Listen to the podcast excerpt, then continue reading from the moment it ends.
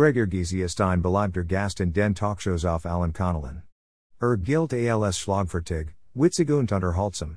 Doch immer wieder sieht er sich mit dem Vorwurf konfrontiert, das er zu DDR Zeiten mit der Stasi kooperiert habe. Dagegen wird er sich seit Jahren, politisch und auch juristisch. Viele erfolgreiche Jerichsurteil hatte er gegen jene Journalisten, Politiker, Bürgerrechtler und Wissenschaftler erstritten, die diese Stasi Tätigkeit behaupten. In einem Rechtsstreit mit dem NDR ging er noch weiter.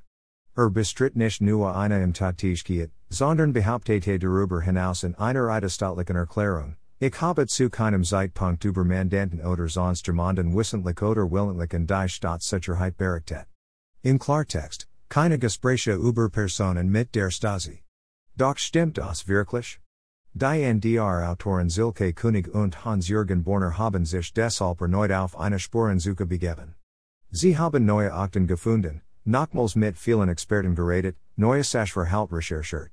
Und präsentieren ihre Erkenntnisse in der Dokumentation Gysi und die Stasi, die das erste im 16.